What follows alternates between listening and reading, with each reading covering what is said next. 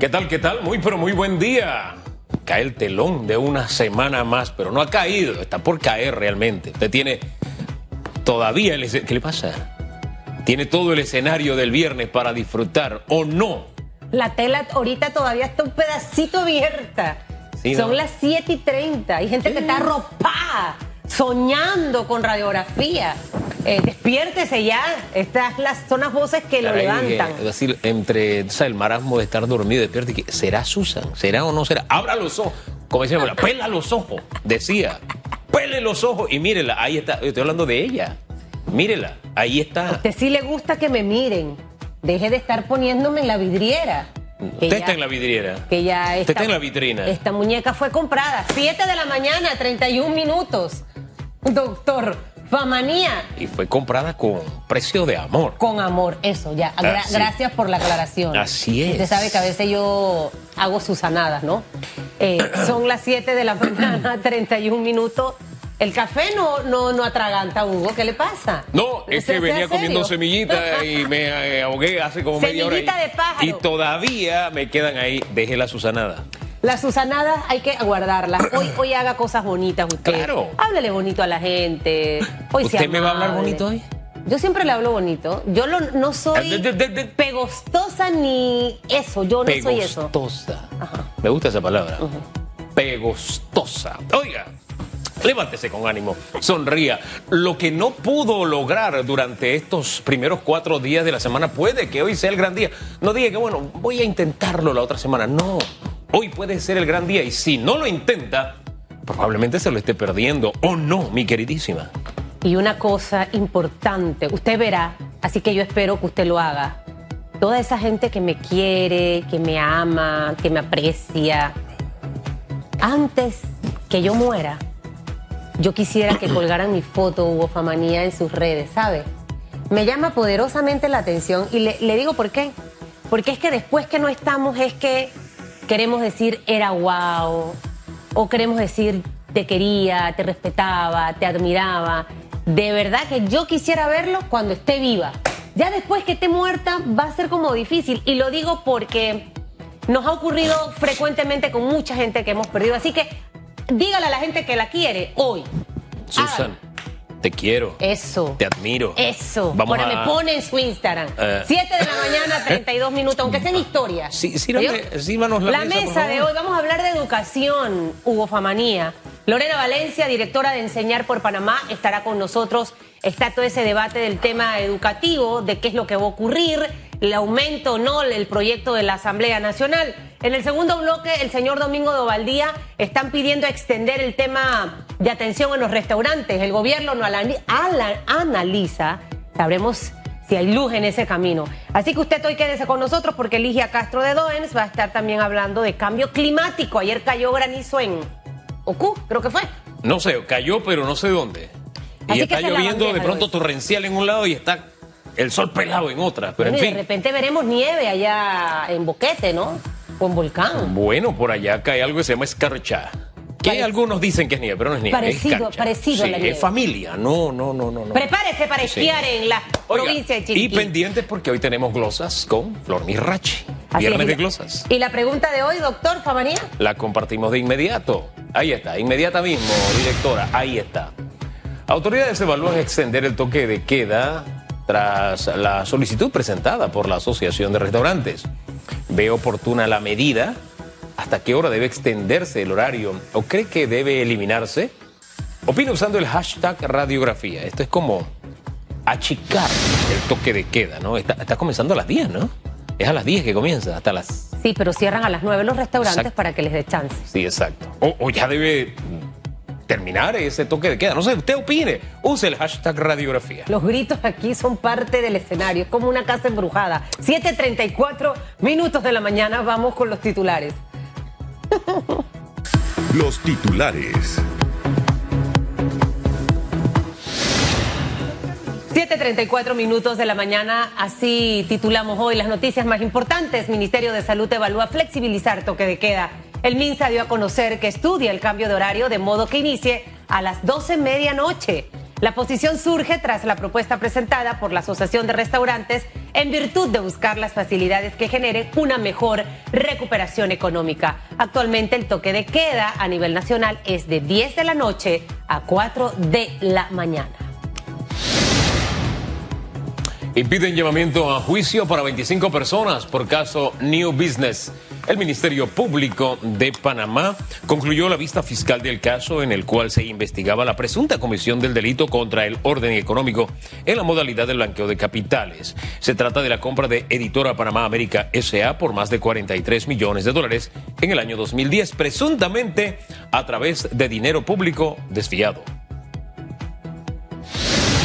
7.35 minutos, juicio oral a diputado Arquesio Arias ahora será en abril. El proceso por presunto abuso sexual en contra de dos mujeres y supuestamente perpetrado por el diputado del PRD, Arqueso Arias, fue reprogramado para los días 7, 8 y 9 de abril. Según fuentes del órgano judicial, el cambio de fecha fue a solicitud de las partes. El magistrado fiscal Olmedo Arrocha y la defensa del diputado Arias, Ángel Álvarez, consideraban que al iniciar un jueves podría verse afectado el principio de concentración y continuidad. Vamos a asomarnos al mundo para contarles que el gobierno de Chile vuelve a decretar confinamiento. Más de tres cuartos de las comunidades en Chile establecieron nuevas restricciones en respuesta al aumento de nuevos contagios. El país suramericano ya vacunó a 5,3 de los 18 millones de habitantes. Sin embargo, las salas de cuidados intensivos están a su máxima capacidad. El país registró más de 6 mil nuevos casos de contagios en las últimas 24 horas y está rumbo a batir el récord de contagios en un día. Hasta aquí los titulares. Los titulares.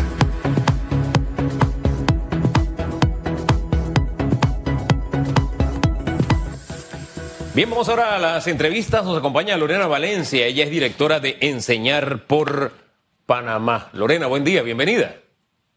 Buenos días, ¿qué tal? Gracias por tenerme aquí el día de hoy. comencemos por... Enseña, vamos a clarificar, enseña por Panamá. Enseña por Panamá. Vamos a quitarle la R que estaba aquí. Ahora sí, ¿qué es Enseña por Panamá? Comencemos por ahí. Enseña por Panamá es una ONG que se dedica a temas educativos.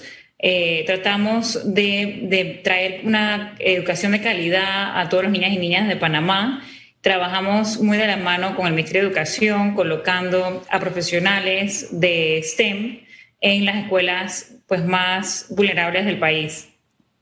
Ahora, en, medio de todo este debate educativo que hay, donde lo que necesitamos, Lorena, básicamente es enseñar a nuestros jóvenes, mejorar la calidad de educación, hay un gran debate en el ambiente con este eh, proyecto de ley eh, que regula básicamente la, educación a nivel del sector privado. Y definitivamente lo que está en, este momento es en cuestionamiento la calidad de nuestros hijos cuando no han ido todavía a las aulas de clases.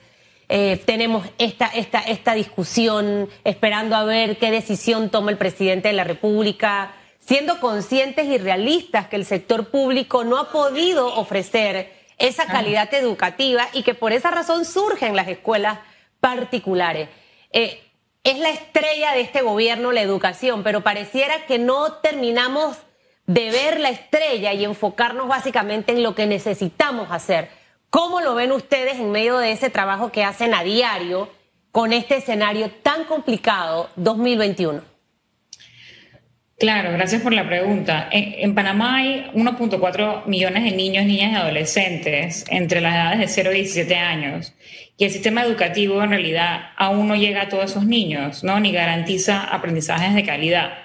Y este es un problema que ya veíamos desde antes de la pandemia, ¿no? O sea, era todo un reto llegar a tener una educación de calidad. Eh, y la pandemia ha exacerbado estas realidades, pues. O sea, con el cierre tan prolongado de las escuelas, los estudiantes no han podido, y las dificultades de los estudiantes para conectarse, ¿no? para poder acceder a las diferentes modalidades de educación a distancia, ha sido muy difícil. ¿no? Entonces, eh, definitivamente que, que, es necesario, o sea, el, cierre, Panamá tiene uno de los cierres más alargados, o el cierre más alargado de Latinoamérica, un cierre de 15 meses, que ha dejado al descubierto la, la brecha digital que existe y, ha dejado a los estudiantes muy expuestos a, por ejemplo, a los servicios eh, complementarios que se brindan usualmente en una escuela, ¿no? Vacunación, alimentación escolar, el apoyo a la salud mental, etcétera. Y sentimos de que esos, ese acceso a esos servicios eh, esenciales definitivamente va a tener graves consecuencias a largo plazo para la economía, para, para en general para la sociedad, y va a aumentar aún más el nivel de desigualdad eh, que tenemos en Panamá. Eso es lo que nos va a dejar la pandemia y en medio de ella surge una iniciativa en la Asamblea que es la fusión de, varias, de, varios anteproyectos. Eh, se llama ahora 508, que fue la fusión de varias iniciativas, insisto. Eh, los desequilibrios sociales de alguna forma se tratan de corregir a través de las leyes. ¿En alguna forma 508 lo logra en materia educativa? Yo siento que, o sea, realmente para mí es, es, es, difícil eh, el momento de escuchar esa, esa, pues, ese proyecto de ley. Yo siento que el enfoque debería estar en cómo podemos regresar a, a clases, cómo podemos tener un regreso a clases que sea eh, pues seguro, flexible y voluntario. Me parece que eso, eso debería enfocarse pues nuestro, nuestro gobierno versus estar tratando de, de, ayudar a los padres de familia. Ah, claro, es necesario poder, poder acceder a, estos medios de una manera eh, pues razonable económicamente, pero también vamos a ver una exacerbación del sistema oficial, ¿no? Cada poco a poco, cuando estas escuelas eh, particulares vayan cerrando por, por por, falta de profesores, por falta de presupuesto, vamos a ver que el sistema eh, oficial o público va a tener que absorber a estos estudiantes, ya teniendo problemas tan importantes de, calidad, de acceso, eh, de, simplemente o sea, cumplir las, como se ha dicho en otros países, para cumplir los, los, lo básico para la bioseguridad, va a ser muy difícil eh, poder, poder cumplir ese, ese reinicio de clases semipresencial eh, con esa, de esa manera. Y podrá, o sea, la gran pregunta es, ¿podrá el sistema público absorber, recibir, aceptar eh, ese grupo de estudiantes? Porque al final esta iniciativa legislativa eh, de la Asamblea no, no cumple con, con, muchas de las necesidades. Creo que pareciera, desde mi, desde mi juicio, que es un, una iniciativa con un tamiz un poco eh, populista, de clientelismo, de hacer sentir bien a la población, con este tipo de cosas que fue prácticamente igual como cuando pasó el tema de la ley de moratoria. Y ahora la gente entiende qué era la ley de moratoria y lo está empezando a asimilar que no era tan bonito como se le pintaba. Lo mismo puede ocurrir eh, con este tema, eh, Lorena, porque al final lo que vamos a ver más adelante es cierre de escuelas profesores que se van a quedar sin trabajo, personas que trabajan haciendo limpieza sin trabajo y estudiantes que definitivamente de esas escuelas van a tener que ir al sector público, salones probablemente más llenos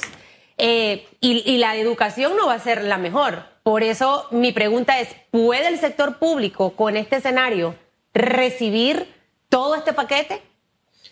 Sin duda va a ser, va, va a ser un reto muy grande y pues no quisiera tampoco involucrarme, ya que el Ministerio de Educación pues, es el encargado, el responsable de poder absorber esa población y seguro va, pues, va a encontrar una manera eh, de poder absorberla, pero creo que en este momento nos tenemos que enfocar en, el reinicio de clases y también en hacer algo por disminuir la brecha digital. ¿no? En Panamá no todos los estudiantes durante este periodo de tiempo no han recibido una educación de calidad a distancia ya que muchos no tienen acceso. O sea, 8 de cada 10 niños que accedieron a la educación a distancia eh, versus, versus, solo, versus 6 de cada 10 que lo hicieron a través de plataformas robustas e interactivas, ¿no? O sea, esas, esas plataformas robustas, por ejemplo, Zoom, Microsoft Teams, han permitido que, sea, que haya un buen proceso de enseñanza y aprendizaje entre docentes y estudiantes, ¿no? Y vemos la desigualdad entre los grupos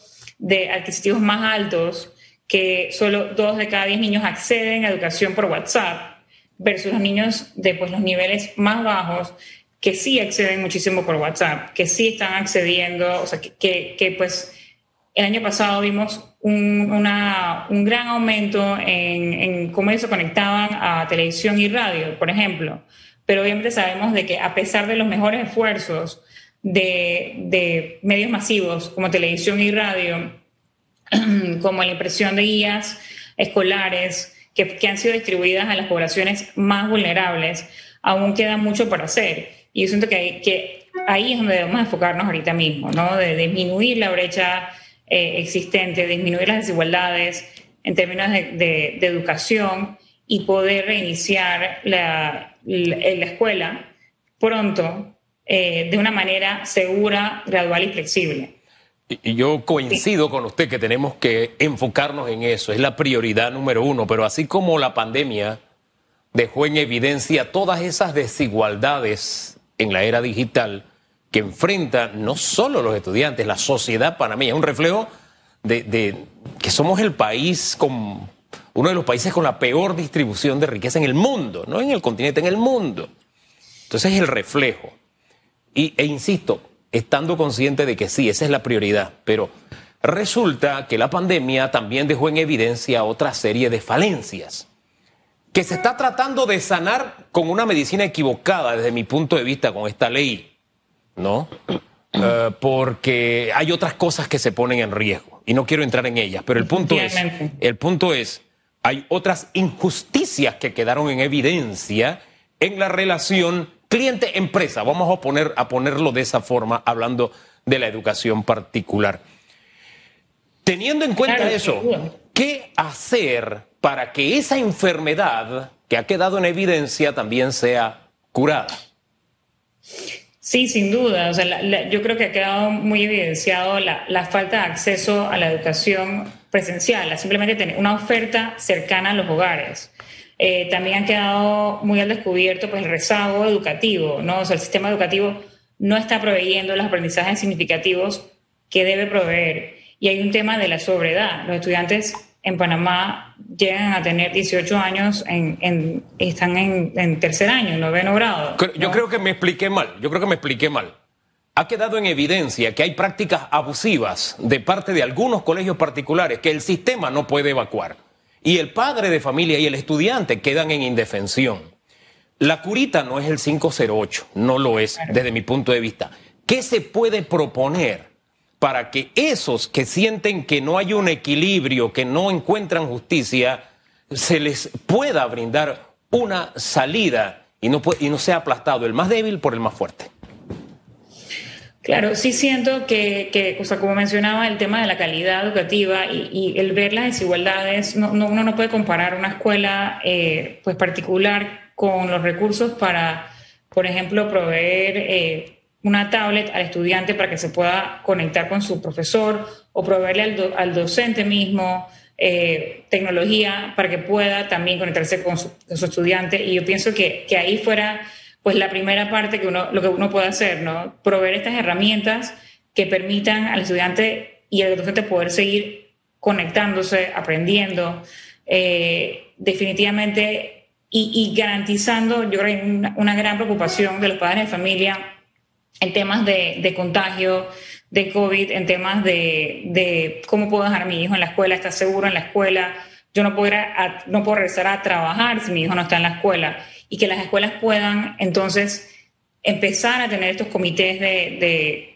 de, COVID que son pues obligatorios por, según las reglas del Ministerio de Educación y el MINSA eh, y poder ir así eh, ayudando a los padres de familia y los profesores, a los docentes, a sentirse cómodos con este reinicio de clases. Yo creo que al momento que eso pase, lo, poco a poco los, los, padres de familia van a ir, van a ir eh, entendiendo pues el valor que tiene que su hijo pueda asistir, pueda aprender. Eh, y, y, sí pienso que, como que debemos enfocarnos en eso versus, versus en la aprobación de la, de la ley, ¿no? ¿Cómo, bueno, podemos, ¿Cómo puedo lograr que la educación que mi hijo recibió en el 2019 cambie y se adapte a los tiempos que estamos viviendo y al entrar en el 2021, esperamos en unos meses poder tener educación, o sea, no es que vamos a tener la educación del 2019, vamos a tener la educación, una educación diferente, inclusiva, eh, que prepara a nuestros hijos para, para afrontar las necesidades del mundo actual. Ahora, eh, ahí esperaremos qué to- decisión toma el presidente de la República. Ya está en sus manos, ya la ley se aprobó, él tendrá que o sancionarla o vetarla. Ahí estaremos pendientes. Lo que sí es cierto es que ustedes consideran que ya es el momento para que los estudiantes empiecen a retornar a clases con un sistema y protocolo de seguridad para todos nuestros estudiantes frente a ese reto de lo que es la calidad de educación. Eh, se avanzó mucho, Lorena, con el tema de lograr que las escuelas tuvieran un nivel, eh, la excelencia educativa. ¿Qué tareas pendientes eh, tenemos para este, es lo que queda de este año, para tratar de seguir motivando a más escuelas que sigan eh, brindando esa calidad de educación? Claro, sin duda, eh, establecer no- normas de asistencia, de ingreso, eh, estudiantes deben iniciar en grupos pequeños, eh, profesores no se deben mezclar entre sí, y definitivamente, o sea, que las escuelas cuenten con las necesidades básicas, ¿no? O sea, que tengan baños que sean dignos, que tengan acceso a, a gel alcoholado, agua con jabón. eh, queremos que sea que puedan, por ejemplo, tener un disfrutar de un recreo, del baño, de las comidas, de manera que sea, eh, que sea segura, ¿no? Entonces, garantizar también la ventilación adecuada, que eso es algo que muchos planteles no cuentan, eh, y ir así eh, teniendo clases, inclusive clases afuera del salón de clases, clases adentro en un lugar ventilado, y ir practicando poco a poco, ir educando a la población en, en distanciamiento físico, por ejemplo, el uso de mascarillas por, por horas prolongadas. Estas son todas recomendaciones de la OPS de la, de- que, que, pues, y, de la, y de la Organización Mundial de Salud también, que han eh, explicado, tienen, tienen un protocolo muy bien escrito y probado de qué es cómo se puede hacer para abrir y obviamente ir monitoreando, ¿no? El monitoreo es esencial, eh, poder hacer un tracking de, la, de, los casos de, COVID en la escuela, poder entender también, aparte de las necesidades académicas, cuáles son las necesidades de salud y de, y de salud física y mental de los estudiantes para asegurarnos que puedan seguir asistiendo y tengan un retorno a clases exitoso. Y, y también, pues, el retorno, es necesario el acompañamiento socioemocional de los docentes y de los padres de familia, ¿no? Que a veces uno se olvida un poquito de ellos, pero los docentes también han tenido un año muy retador, ¿no? Además de los padres de, padres de familia. Y eso va a ser esencial Hay- para la escuela. Hay muchas escuelas que tienen modelos de éxito. Eh, por ejemplo, este año en la escuela de Lucas ya los profesores están en la misma escuela, con el tablero del salón. Entonces los pelados como que se trasladan a ese salón. Y, y hay niños, ayer veía fotos, que ya están empezando a ir a la escuela y Lucas y que yo, y que es que yo no te anoté. La de la trastada fui yo. Así que gracias Lorena, gracias para- Lorena por, por estar con nosotros. Lorena Valencia, directora de Enseña Pan por Panamá. Ahora sí, ¿verdad? Sí, sí, sí. Gracias. Gracias a usted, que tenga buen día. Hasta luego. Gracias. Chao. Definitivamente nuestra, nuestro sistema ha quedado en evidencia, los desequilibrios, las injusticias. Eh, y, y sí, en el tema digital, pues esa es una esfera. Otra que equivocadamente se ha presentado la medicina del proyecto 508, hay que buscarle una salida. Cuando un padre de familia siente que tiene que enfrentar a la estructura del colegio porque no hay una relación justa, los procesos tardan uno, dos y hasta tres años. Sí. Y entonces, ahí es donde digo, hay que pensar en el sistema y la república, no en ponerle una curita a un cáncer. Es decir, yo voy a regular el negocio cuando allí no es el problema. Si nosotros tenemos una institucionalidad que funciona, esos son detallitos de la vida diaria que se superan. Eh, así que creo que esto ha quedado en evidencia Detallitos. más que nunca con esta, con esta pandemia y hay que corregirlo. ¿Cuándo anuncian lo de los restaurantes? Ah, no, no tengo información. Tan No. pronto la tenga, créame que la doy a conocer. ¿Puede ser hoy? ¿O usted cree que la No, otra semana? No sé, de verdad. Es que no hoy sé. quería ir a cenar, pero salgo de los raspados raspando las 8 y llego allá y entonces me paro porque me Por eso que- me quedo en casa, hacemos la cenita mejor en el Pero es que hay, balcón. que hay que apoyar a los pobres restaurantes. Sí, pero usted llegando a la hora que llega del trabajo cansado, más eso, tarda por en favor. salir que en lo que va a disfrutar en la calle. Tiene que regresar enseguida. Averígüeme, ¿me hace la tarea? Trataré. Señor de debate abierto. Trataré. Que me imagino que hoy viene con otra entrevista que generará roncha. Veremos qué 8, pasa. 3 minutos de la mañana. Regresamos en segundos.